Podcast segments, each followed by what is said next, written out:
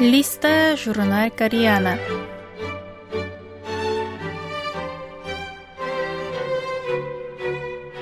Дорогие радиослушатели, в эфире «Листая журнал Кориана».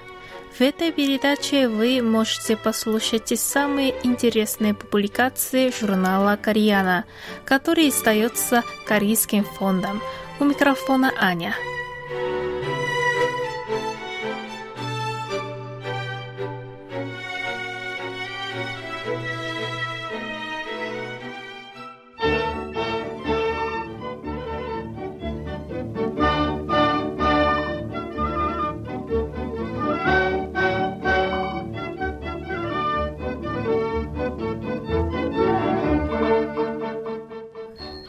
кей-попа – популярная музыка со времен Корейской войны, шоу восьмой армии США и корейская популярная музыка, часть вторая.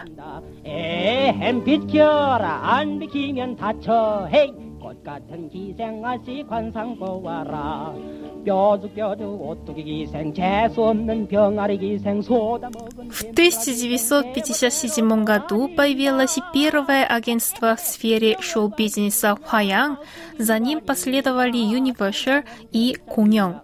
Благодаря этим фирмам стала профессионально и организованно осуществляться такая деятельность, как выпуск артистов, планирование выступлений, менеджмент, репетиции, обучение и подготовка к прослушиванию. В ситуации после военной разрухи выступления в армейских клубах были золотой жилой, гарантировавшей высокий доход.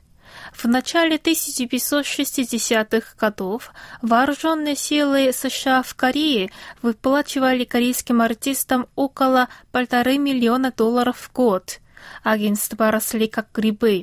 В 1962 году в одной газете писали Фирмы, созданные артистами-летунами, сейчас управляют делами порядка тысячи артистов, входящих в состав 25 шоу-групп и 60 коллективов.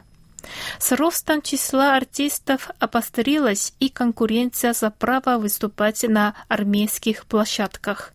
Главным видом деятельности агентств стала подготовка к прослушиваниям, которые проводились каждые 3-6 месяцев. Жюри, состоявшее из американцев, присланных Минобороны США, присваивало выступающим разряды 2А, А, Б, С или Д, тем, кто получал разряды 2А, гарантировался высокий доход, тогда как получение более низкого разряда означало переезд в кузове армейского грузовика и выступление на базах в сельской глуши.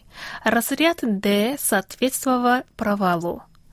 Прослушивание было введено американским командованием для контроля за качеством шоу, но для участвующих в прослушивании это было своего рода прокрустово ложе. Поощрялись только определенные жанры, звучание, манера исполнения и поведение на сцене, а все, что не вписывалось в эти рамки, исключалось. Музыка в корейском стиле или стремление к оригинальности отвергались.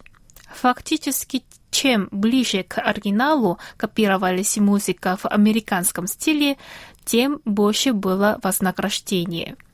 Критериями успешного отбора были четкое английское произношение, способность передавать эмоции стильно и мягко и умение быть хорошим шоуменом.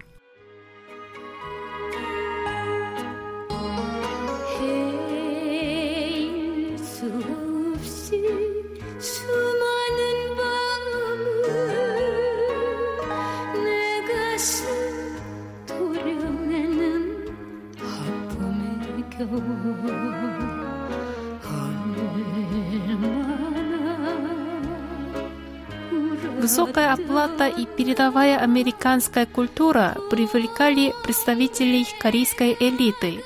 Музыка, звучавшая в армейских клубах, воспринималась как городская и элитарная. При этом труду, набиравшему популярность у жителей сельской местности и городских рабочих, присвоили презрительное прозвище «пунктяк», статус трота в культуре еще более снизился, когда в 1965 году из-за явной японскости была запрещена песня «Девочка Камелия» певицы Ли Мича. Популярная музыка американского образца, напротив, становилась мейнстримом, поскольку частные телеканалы, возникшие в 1960-х годах, продвигали прежде всего тех, кто начинал шоу по всемой армии. Но как произошедший в то время переход к популярной музыке в американском стиле связан с сегодняшним кей-попом, неясно. Высока вероятность того, что, подобно многим другим странам, где не дислотировались войска США, даже без армейской клубной сцены корейская популярная музыка мало бы отличалась от того, что мы имеем сегодня. Однако не вызывает сомнения то, что опыт этих шоу серьезно ускорил процесс развития корейской популярной музыки. И, безусловно, знаменитая корейская сжатая модернизация может быть обнаружена и в сфере популярной музыки.